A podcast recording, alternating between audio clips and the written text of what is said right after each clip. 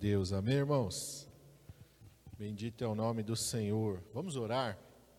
Vamos pedir para o Senhor falar conosco nesta manhã, continuar, porque o Senhor já tem falado, já tem tocado nas nossas vidas, e que o Espírito Santo continue a mover e a falar e a nos abençoar nesta manhã. Pai, em nome de Jesus, nós estamos diante da tua presença tão maravilhosa, tão preciosa, Pai. Podemos sentir mover do teu Espírito Santo nesta manhã.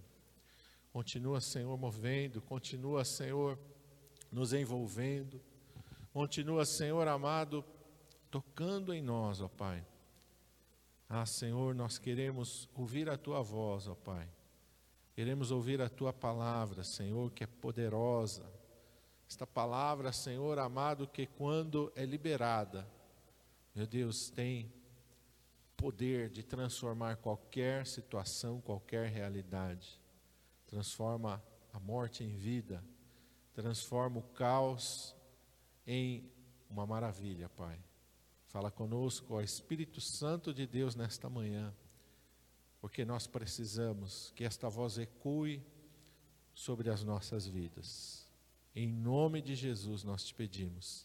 Amém. Glória a Deus. Abra sua Bíblia, 2 Crônicas, capítulo de número 32. 2 Crônicas 32.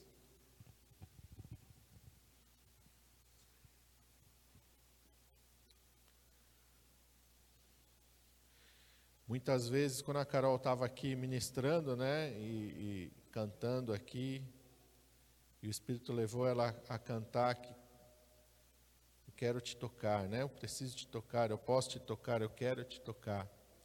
Eu me lembrei daquela mulher do fluxo de sangue, né? Se eu tocar na pontinha da veste dele. E muitas vezes é isso. Se eu tocar na ponta da veste dele ela não queria atrair a atenção do Senhor, não queria que Jesus parasse e falasse com ela, não que ela não quisesse, ela queria. Mas tenho certeza, ela pensou, não é necessário. Se eu tocar só na ponta da veste dele, já é o suficiente. E a palavra de Deus diz que ela veio por detrás e tocou. Ela não queria aparecer, ela queria ser abençoada. E muitas vezes é isso. Tocar no Senhor. Nós temos essa, pela fé, essa oportunidade de tocar no Senhor Jesus. Amém? Que você possa tocar nele. Deseje tocar no Senhor Jesus. Aquela outra mulher pecadora, ela se lançou aos pés do Senhor Jesus. Zaqueu subiu numa árvore, que nada te impeça. Não deixa o orgulho, não, o Senhor tem que fazer isso. Não. Quem somos nós? Amém? Quem somos nós? Se preocupa em se humilhar diante do Senhor. Zaqueu se humilhou. Quando ele subiu naquela árvore, o chefe dos publicanos, ele subiu numa árvore. E esses dias, na quinta-feira, Carol estava dando um estudo e ela mostrou Jericó lá, através de uma, de uma guia lá, e ela mostrou uma figueira lá brava que eles acreditam que fosse a árvore que Zaqueu subiu. É difícil subir numa figueira brava daquela. Não é fácil, não. Eles mostram sempre uma árvorezinha pequenininha, né? Não é, não. É uma árvore grande, que é mais alta que essa igreja. Troncão grosso. É, e difícil de subir, uma árvore não é fácil subir, não, mas aqui eu subiu porque ele queria ver Jesus. Amém? Glória a Deus, abriram aí 2 Crônicas 32, vamos ler verso 24 e o 25. Diz assim: Naqueles dias Ezequias adoeceu de morte e orou ao Senhor, o qual lhe falou e lhe deu um sinal. Mas não correspondeu Ezequias ao benefício que se lhe fez, porque o seu coração se exaltou, pelo que veio grande indignação sobre ele, sobre Judá e Jerusalém. Amém? Ezequias é aquele rei fiel, temente ao Senhor. Nos seus dias está ali o profeta Isaías, junto dele. E a palavra de Deus diz que profeta Isaías foi enviado a ele com uma mensagem de Deus: põe a tua casa em ordem, que você vai morrer. O profeta foi até o rei e entregou essa mensagem, uma mensagem dura. Você lê sobre a vida de Ezequias, ele é alguém fiel. Até aqui não se acha nada de contrário à vida dele. A Bíblia não fala que ele foi infiel, que ele foi mau, pelo contrário, ele foi fiel, foi temente a Deus, andou na presença de Deus.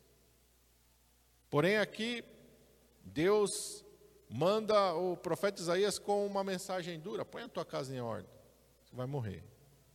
E quando ele recebe aquela palavra do profeta, a palavra de Deus diz que ele vira o seu rosto para a parede, ele estava deitado na sua cama, ele estava enfermo, e a Bíblia diz que ele chora. E ele fala: Senhor, lembra-te de que eu andei na tua presença com integridade, com fidelidade. Lembra, Senhor que eu não andei errado, que eu procurei andar reto diante do Senhor.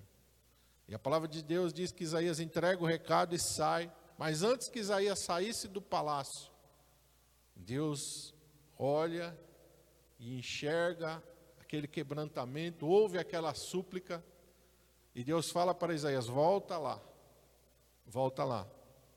E diz para Ezequias que eu vou acrescentar 15 anos de vida para ele e ele é curado daquela chaga mortal. E quando aqui no versículo 24 diz: E ele orou ao Senhor, e o Senhor lhe respondeu, ele deu um sinal. Ele estava ali quando o profeta deu aquela palavra de vida, e Deus ainda disse mais, e olha, ainda o Senhor diz mais, para que você saiba que Deus está falando a verdade com você, pede um sinal. Você quer que eles tinham um relógio do sol, um relógio em que a sombra do sol marcava o horário. E o profeta falou para ele: Você quer um sinal da parte de Deus que a sombra se adiante ou que a sombra retroceda naquele relógio do sol? E eles ambos foram até aquele relógio do sol. E o rei pensou: Não, a sombra adiantar é fácil, mas nunca vi a sombra voltar para trás, a sombra do sol. E ele pede: Eu quero que ela volte. E a palavra de Deus diz que ele, a sombra do sol retrocedeu 15 graus. O sol está numa trajetória, né? Quem levanta mais cedinho, aí quem é observador sabe que o sol vai de um, de um lado para o outro, né? No céu. Ele nasce aonde? Aonde que o sol nasce? Hã? No Oriente. Não é? Por isso o Japão é chamado a terra do sol nascente. O sol vem do Oriente, ele vai para o Ocidente. Por isso que as passagens do ano é fácil você ver lá onde que o, começa a festa primeiro da virada do ano. Você sempre vê lá mostrando a Austrália, a festa na Austrália lá. Chega a virada do ano chega primeiro lá, 12 horas antes chega lá, né? Meio-dia nosso aqui, do dia 31 já é meia-noite lá, já virou dia primeiro lá no ano lá na Austrália e no Japão que está ali pertinho. Ezequias falou: Não, eu quero que o sol volte. Só adiantar. Pode ser que eu me engane aqui, que eu me distraia e a sombra foi mais rápido do que eu imaginava. Mas voltar eu nunca vi. E Deus fez esse sinal. Fez o sol retroceder. Não só parou o sol como em Josué. Em Josué Deus já fez algo maravilhoso. O sol parou quase um dia inteiro. Foi um dia de quase 48 horas. Mas aqui com Ezequias, Deus faz algo maravilhoso. O sol para e Deus faz o sol retroceder. Como sinal. E Ezequias é curado. Mas a Bíblia diz no versículo 25: E depois desta maravilha, ele não correspondeu ao benefício que o Senhor lhe fez. E o seu coração se exaltou. E eu fiquei pensando e meditando aqui, como é que diante de um homem que estava para morrer, Além dele receber a vida, Deus faz um milagre tão grande, faz o sol retroceder. Deus mexe com o universo para mostrar para ele que Deus é fiel na vida dele. E como é que esse homem não corresponde à bênção de Deus na vida dele? Como é que ele deixa o orgulho invadir o coração dele? E eu estava meditando aqui, eu pensei, Senhor, fala, me esclarece isso aqui, Senhor, me, vai me detalhando, me mostra, Senhor.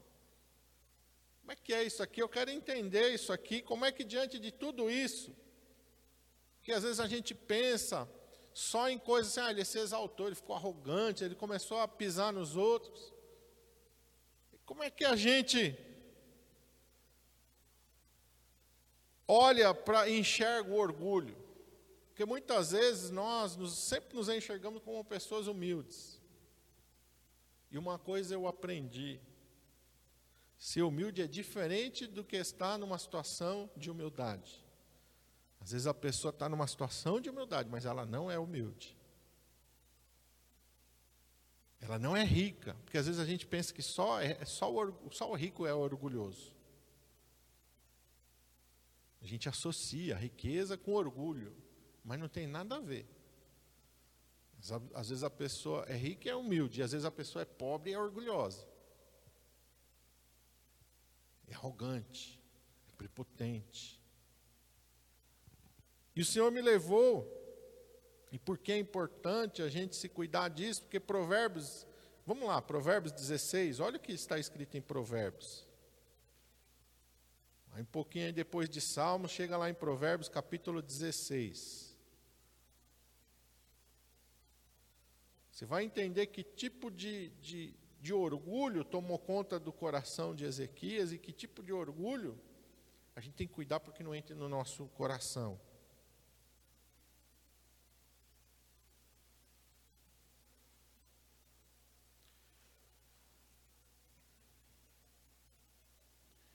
Achou aí Provérbios 16? Nós vamos ler o 18, o 19 e o 20. O 18 ele diz assim: A soberba, o orgulho, precede a ruína, e a altivez de espírito precede a queda. Diz que o orgulho não pode estar no nosso coração nem na nossa vida. Que eles são sinais iminentes de uma queda espiritual. Amém? E quando a gente pensa em queda espiritual, muitas vezes a gente pensa, ah, a pessoa adulterou, a pessoa roubou, a pessoa. Não. Não foi o caso de Ezequias, e muitas vezes é o caso de muitas pessoas, não tem nada a ver. A pessoa não adulterou, a pessoa não se prostituiu, mas o orgulho causou a sua queda. Porque aqui a palavra de Deus é bem clara, ele precede, ele vem como sinal eminente de que a pessoa está para cair. O orgulho foi o que entrou no coração de Satanás, lembra? Subirei às mais altas nuvens, colocarei o meu trono lá, acima, serei semelhante ao Altíssimo, terei a mesma autoridade de Deus. E Deus falou: não, não, o orgulho, né, a arrogância. Verso 19 diz assim: Melhor é ser humilde de espírito com os mansos do que repartir o despojo com os soberbos. E aqui a gente começa a entender: humilde de espírito e mansidão. Então, uma das coisas perigosas conosco é nunca admitir que está errado. Nunca admitir que está errado. Você está sempre certo, sempre certo, sempre certo, sempre certo. Só eu tenho razão, só eu estou certo, só eu tenho razão, só eu. Cuidado com isso. Cuidado, isso é um sinal de soberba, de arrogância, de orgulho. Amém? Ser humilde de espírito com mansidão. Que às vezes tem pessoa que é pobre, mas ninguém passa por cima de mim. Pode ser o rico, pode ser o dono da fábrica, pode ser quem for. Ninguém pisa em mim. Você já viu gente assim? Ninguém. Ninguém. Não, comigo não. Cuidado com isso. Isso não é uma virtude, isso é um sinal de perigo. O que atenta prudentemente para a palavra achará o bem, e o que confia no Senhor será bem-aventurado. Parece que não tem nada a ver. Parece que isso aqui, esse versículo 20, não tem nada a ver com soberba, com humildade, com mansidão, mas tem tudo a ver. Tem tudo a ver. E agora eu quero ir com vocês para Tiago. Aí o Senhor me levou para Tiago. Vamos lá, Tiago. Para a gente entender. Pastor, ainda não estou entendendo o que isso tem a ver comigo. Eu não sou briguento, eu não sou assim, não tem nada a ver. Então abre aí tua Bíblia em Tiago 4, a partir do versículo 13.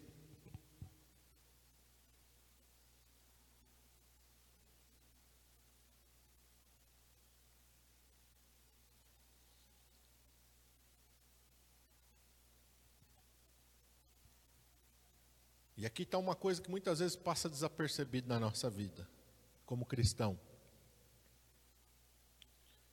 Ei agora, vós que dizeis, hoje ou amanhã iremos a tal cidade, e lá passaremos um ano, e contrataremos e ganharemos. Digo-vos que não sabeis o que acontecerá amanhã. Porque que é a vossa vida? É um vapor que aparece por um pouco e depois se desvanece. Em lugar do que devíeis dizer, se o Senhor quiser, e se vivermos, faremos isto ou aquilo. Mas agora vos gloriais em vossas presunções. Toda glória tal como esta é maligna. Você entendeu aonde que Ezequias caiu?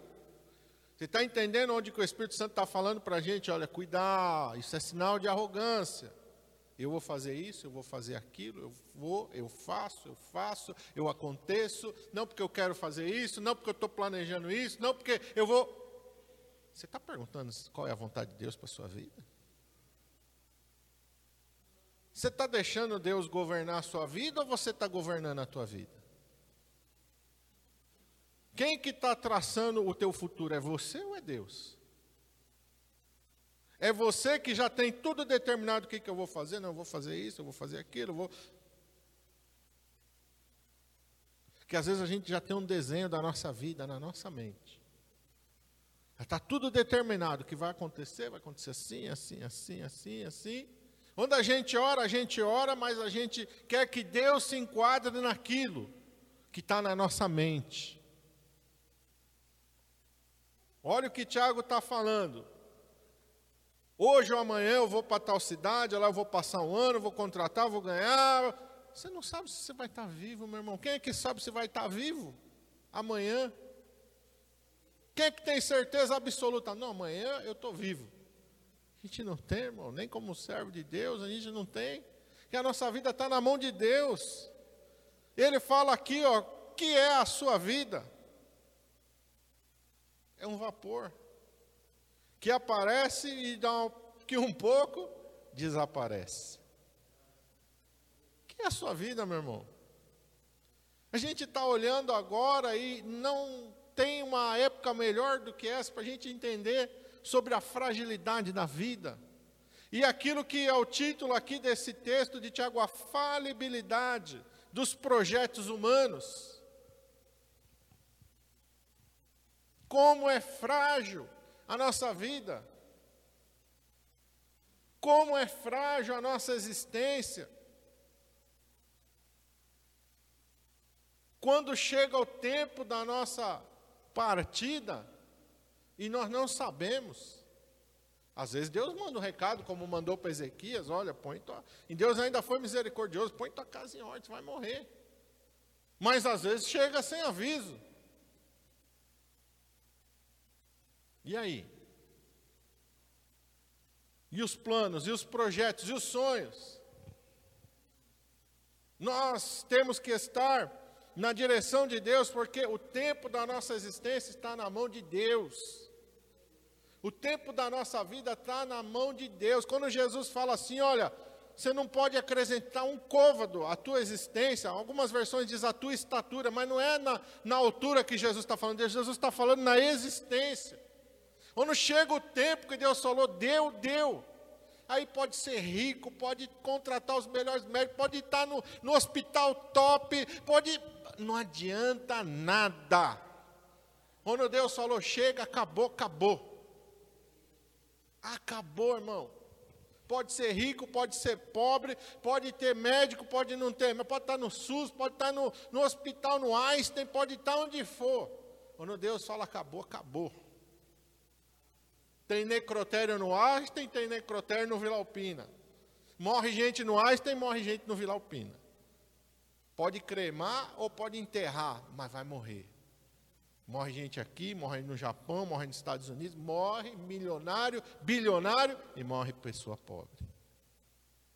Não, esse poder não está na nossa mão, é isso que Jesus falou. Você pode, com tudo, com todos os teus cuidados, você não pode acrescentar um côvado, você não acrescenta um minuto à tua vida. Não acrescenta um minuto à tua existência. Quando Deus fala acabou, acabou. Quando sai o fôlego da vida. Então é isso que Deus está falando, que é a tua vida. Pare e pensa um pouquinho. Em vez disso, o que, que você devia fazer? Verso 15. Se o Senhor, primeira coisa, se o Senhor quiser. A primeira coisa, qual é a vontade de Deus? A primeira coisa que tem que ter no nosso coração, qual é a vontade de Deus para a minha vida? É nisso que Ezequias falhou. Ezequias, 15 anos eu vou viver. Esse orgulho que entrou nele foi isso. 15 anos, agora eu vou fazer isso, agora eu vou fazer aquilo. Meu Deus, eu ia morrer sem fazer aquilo. Nossa, agora. Você entendeu? Se encheu de planos, se encheu de projetos, se encheu de, nossa, 15 anos, agora, meu Deus. E começou a fazer as coisas sem buscar a direção de Deus. O que, que o senhor quer? Esses 15 anos da minha vida, o senhor me acrescentou para quê? Por quê? O que, que o senhor quer que eu faça com esses 15 anos que o senhor me deu a mais? Não teve essa indagação no coração dele. Eu vou fazer, eu vou acontecer, 15 anos, olha, dá tempo de eu construir isso, aquilo, os projetos foram brotando e ele se deixou levar por uma presunção de que ah, esses 15 anos ele ia ser senhor da vida dele. Não, irmão. Por mais que Deus nos dê o tempo da existência, lembra da parábola dos talentos? Tudo tem um propósito. Tudo Deus tem um propósito, é isso que você tem que estar olhando. Se o Senhor quiser, se eu viver, se for da vontade do Senhor. Porque uma presunção dessa de você não buscar a vontade de Deus, verso 16 ele fala, é maligna. E às vezes a gente acha que isso não é arrogância, que isso não é orgulho. Quando a palavra de Deus nos ensina ao contrário, lá em Provérbios 3, 6, está escrito assim: ó, reconhece ao Senhor em todos os teus caminhos, e Ele endireitará as tuas veredas. Coloca Deus na frente de tudo de tudo, coloca Deus na frente. Mateus 6,33, Jesus nos ensina a buscar em primeiro lugar o quê? O reino de Deus e a sua justiça. E muitas vezes o reino de Deus não faz parte do nosso planejamento. Não faz parte do nosso planejamento. O reino de Deus não faz parte. Pelo contrário, a gente quer que o reino de Deus nos sirva, nos financie, nos, nos dê condições da gente fazer aquilo que a gente quer. E não é assim que funciona. Não é assim que funciona. Deus não nos dá condições de a gente estar tá vivo, da gente estudar, para a gente fazer aquilo que a gente quer. A nossa vida tem que estar tá na mão dele. Quando os discípulos encontraram ao Senhor Jesus, e quando Jesus os chamou, eles foram imediatamente. Nenhum deles perguntou, Senhor, o que, é que eu vou fazer da minha vida? Senhor, o Senhor dá plano de saúde, aposentadoria, como é que funciona esse negócio de ser discípulo? Não é verdade? O que, que Isaqueu fez? Quando ele recebeu Jesus na casa dele, metade do que eu tenho eu dou aos pobres.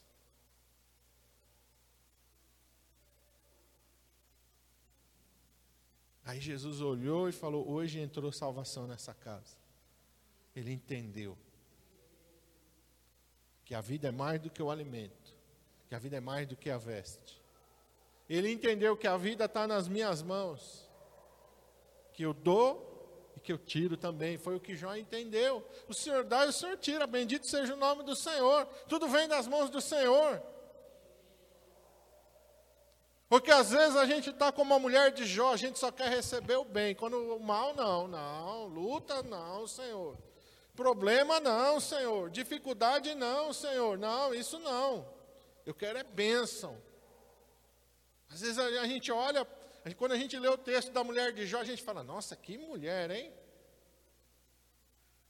E às vezes Deus está permitindo que a gente olhe para a mulher de Jó como um espelho, para que a gente olhe para a gente mesmo. Porque a gente também não quer receber luta, não quer receber provação, não quer passar por tribulação. A gente só quer os benefícios. Ninguém quer carregar a cruz. Falar hoje em dia em carregar a cruz, meu Deus. Falar hoje em pecado, meu Deus, ninguém quer ouvir pregação sobre pecado, pregação sobre cruz. As pessoas querem bênção, vitória e ai, conquista. Deus tem bênção para nos dar, Deus tem vitória, Deus tem conquista, mas irmão, o que, que adianta isso? Se você, como Ezequias, não vai corresponder aos benefícios que o Senhor vai te dar. É triste você ver que muitas pessoas recebem bênçãos de Deus e não correspondem aos benefícios que o Senhor dá, isso é um perigo. Salmo 116, vamos voltar lá para o Salmo. Olha, olha o que o salmista fala no Salmo 116.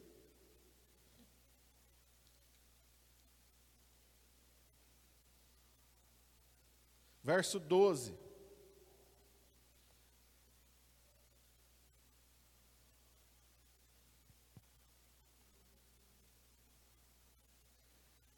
Que darei eu ao Senhor por todos os benefícios que me tem feito? Que darei eu ao Senhor? O que, que você pode oferecer ao Senhor por todos os benefícios que Ele tem te feito? E aí você pode pensar: não, mas espera aí, que benefício que o Senhor está me dando?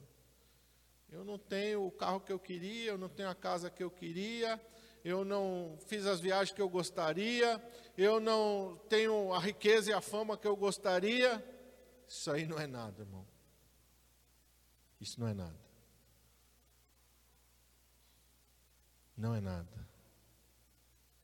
Quantas pessoas têm tudo nesse mundo e quando morrem vão para o inferno? Rico, tem as mora em mansão, tem iate, tem carro, viaja para onde quiser, tem fama, não pode sair na rua. Quando morre, vai para o inferno. O que, que adianta isso? O que, que adianta isso? Você, por outro lado, se entregou sua vida ao Senhor Jesus Cristo, você pode ser como o Lázaro da parábola que Jesus falou. O rico Lázaro. O Lázaro tinha o quê? Nada. Aos olhos desse mundo ele não tinha nada. Mendigo, doente, assentado debaixo da mesa do rico, humilhado. Quem é que ia desejar a vida do Lázaro? Ninguém. Mas Lázaro tinha um tesouro que o dinheiro não pode comprar. Quando Lázaro morreu, o que, que aconteceu? Os anjos de Deus vieram e levaram a presença de Deus. E o rico, com toda a sua riqueza, glória, fama, e roupa de púrpura, e festa, como morreu, foi para o inferno. E isso continua acontecendo todos os dias, todos os dias. Todos os dias continua acontecendo. O que, que você tem? Tem um hino antigo que fala: quem tem Jesus, tem tudo. Quem não tem, não tem nada. E aí o hino continuava dizendo assim: quem ama esse mundo, lá no céu, não tem nada. Mas quem tem Jesus Cristo, no céu já tem morada. Mas as pessoas hoje não querem cantar esses hinos, não. Imagina. As pessoas querem cantar hino que fala que elas vão ter tudo: glória, carro, uh, riqueza. Uh. Quer ser chamado de príncipe, o meu o príncipe do Senhor. Né? Irmão, ser servo do Senhor é a maior riqueza. Por isso o salmista está dizendo: Que darei eu ao Senhor por todos os benefícios que me tem feito? E aí ele fala no verso 3: Tomarei o cálice da salvação e invocarei o nome do Senhor. Não tem bênção maior do que a salvação em Cristo Jesus, do que ter seu nome escrito no livro da vida, do que você ter uma morada no céu, e quem falou foi Jesus. Não se turbe o vosso coração, credes em Deus, crede também em mim, na casa de meu pai há muitas moradas. E se você tem uma morada lá, você é o homem mais rico dessa terra. Porque a palavra de Deus também diz que toda a riqueza desse mundo não compra um lugar no reino dos céus. Mas quem tem Jesus Cristo recebeu de graça, por herança. Aleluia! Glória a Deus. Por isso, o salmista também fala lá no Salmo 37, versículo 5: entrega o teu caminho ao Senhor, meu irmão. Deixa Ele conduzir a tua vida, deixa Ele conduzir a tua existência, deixa Ele dirigir os teus passos, entrega o teu caminho ao Senhor. Não queira você traçar o teu plano, o teu futuro, os teus objetivos. Busque ao reino de Deus e a sua justiça em primeiro lugar. E eu quero encerrar em Miqueias 6, 8. Vamos lá, Miqueias é lá no finalzinho. Depois de Jonas. Jonas, Miqueias, Naum, Abacuque, Sofonias, Ageu, Zacarias, Malaquias. Abre lá no finalzinho e vem voltando. Miqueias 6,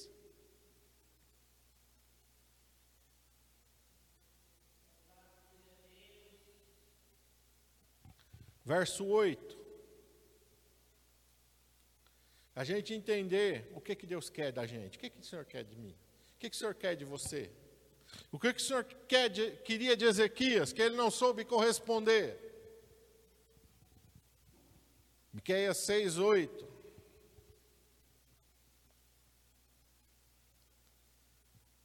Ele te declarou, ó homem, o que é bom e o que é que o Senhor pede de ti? E o que, que o Senhor pede de ti?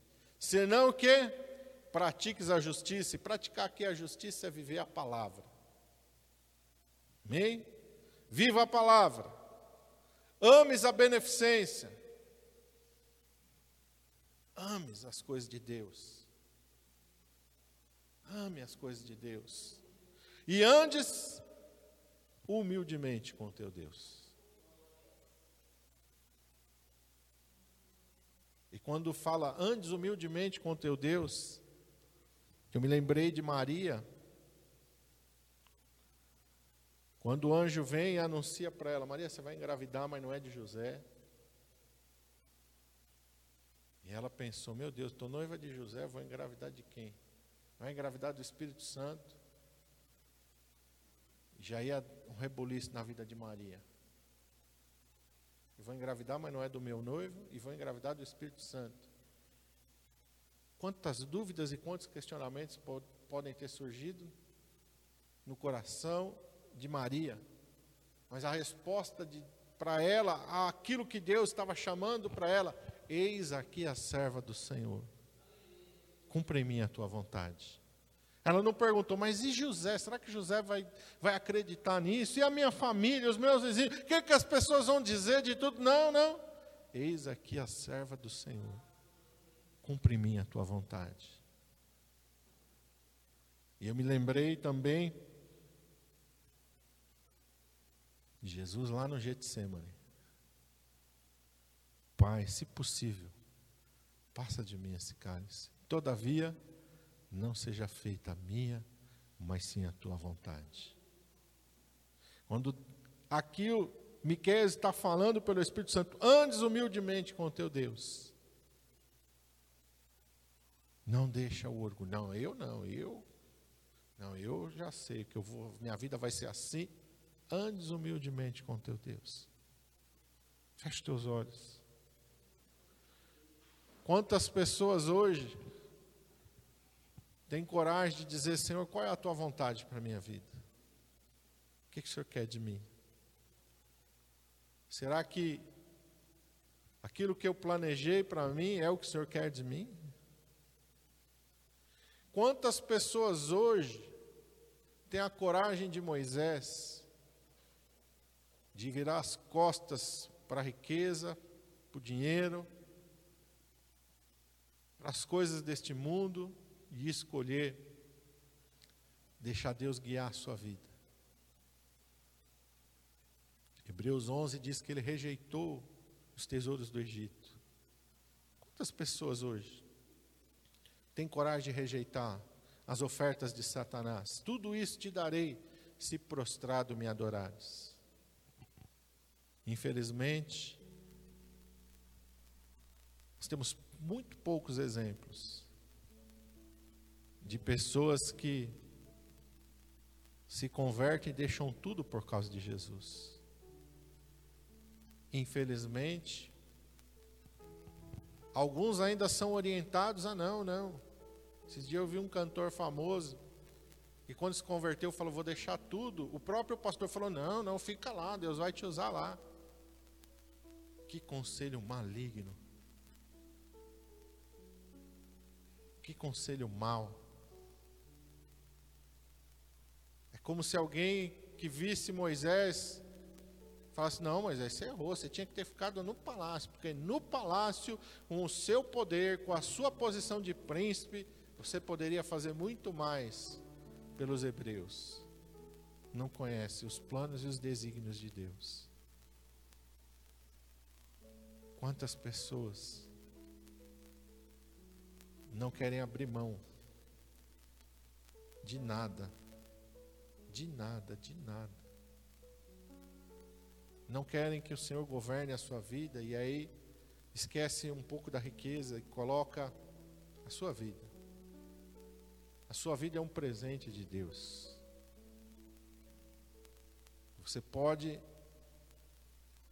não ter a vida que te satisfaça, mas a sua vida é um presente de Deus. Porque você pode não ter as coisas deste mundo, mas se você tem Jesus, você é mais rico do que o homem mais rico desse mundo. Porque isso aqui passa, vai passar. Mas aquele que faz a vontade de Deus vai permanecer para sempre. Se você hoje puder conversar com o rico da parábola do rico e Lázaro. Porque eu creio que as parábolas que Jesus contou, elas são baseadas na vida real. Jesus não inventou história. Tem gente que acredita que era uma história de mentira, eu não. Eu acredito que foi uma história baseada na vida real.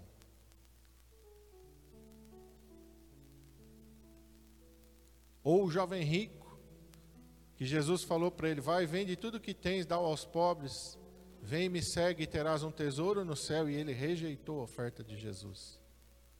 E se ele não se arrependeu até o dia da morte dele, hoje ele está lá no inferno.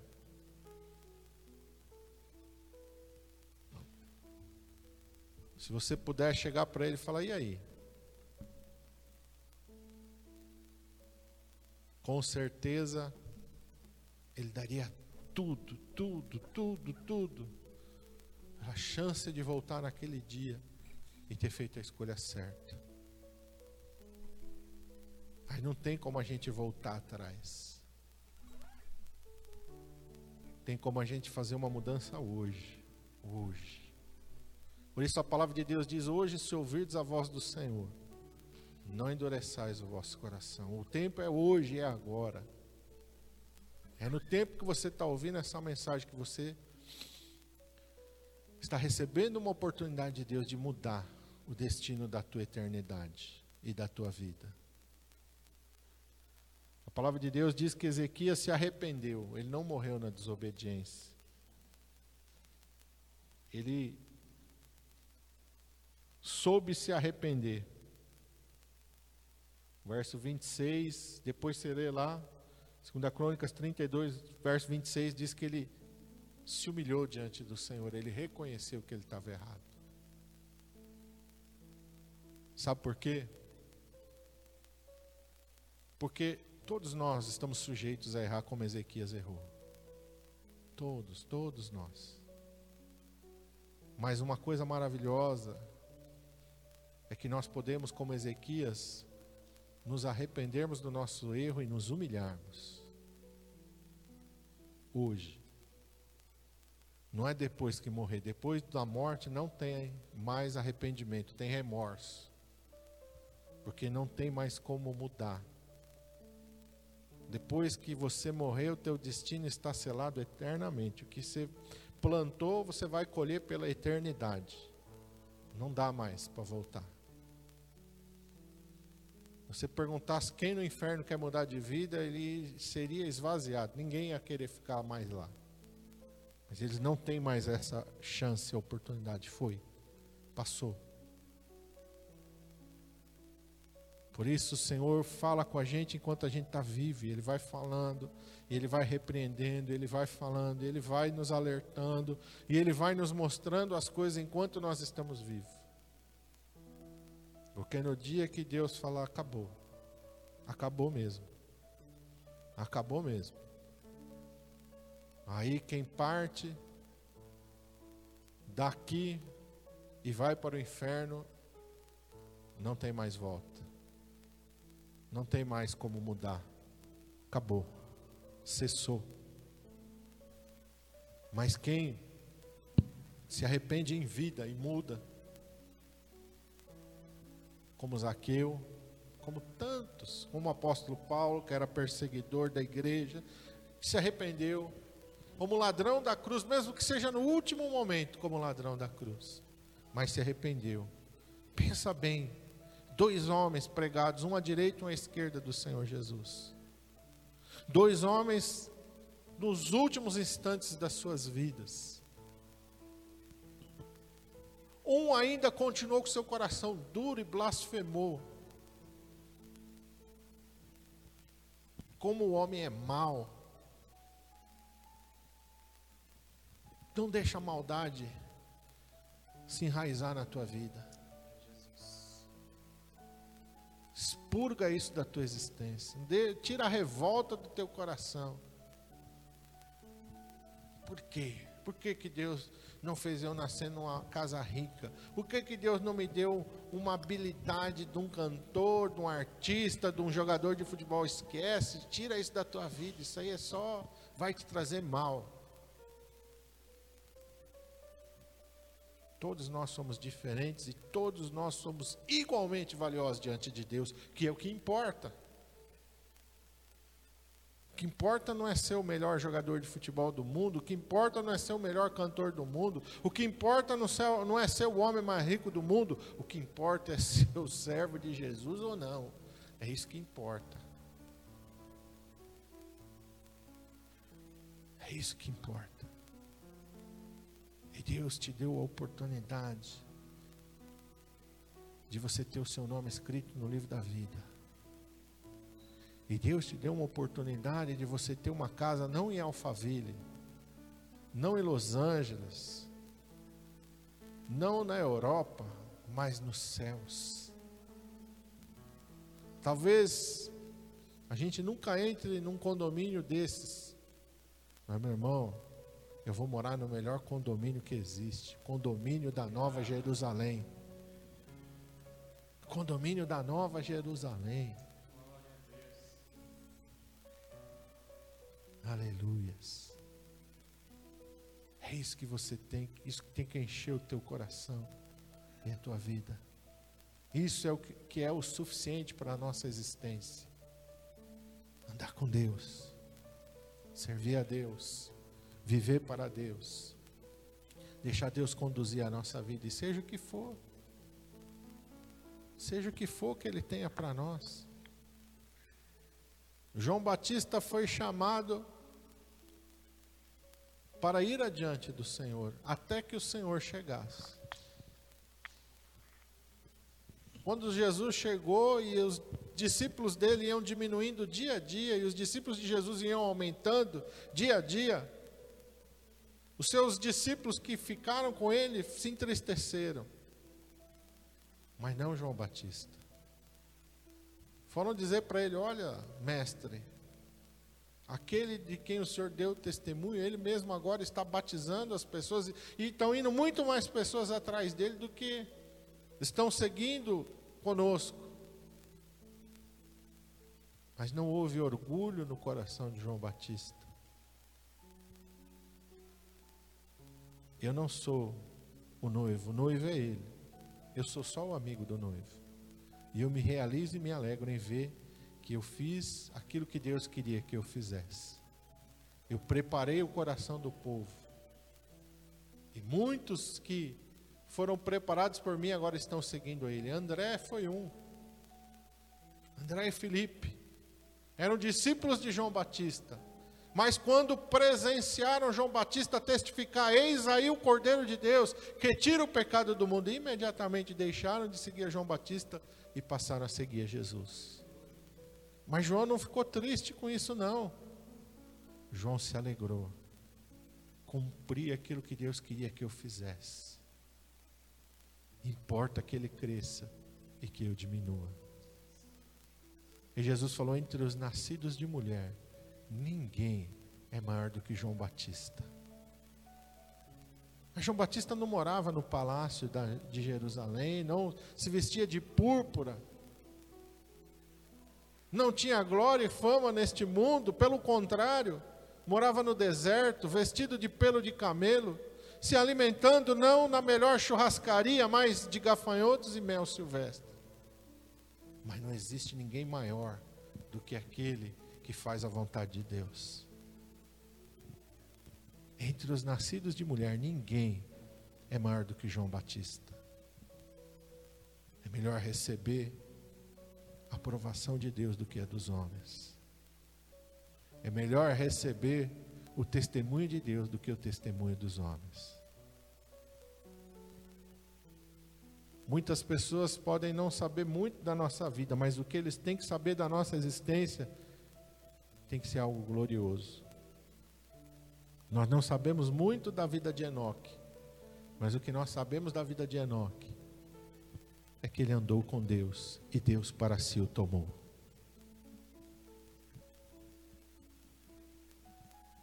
Você já parou para pensar nisso? Um homem que enche o coração de Deus de tanta alegria, de tanto prazer. E o Senhor olha para ele e fala: Ah, Enoque, você não pertence mais a esse mundo, Enoque. Não, Enoque. Você pertence a mim. Você é meu. E eu vou te tomar para mim, porque eu, eu tenho tanto prazer na nossa comunhão que o teu lugar é aqui junto comigo.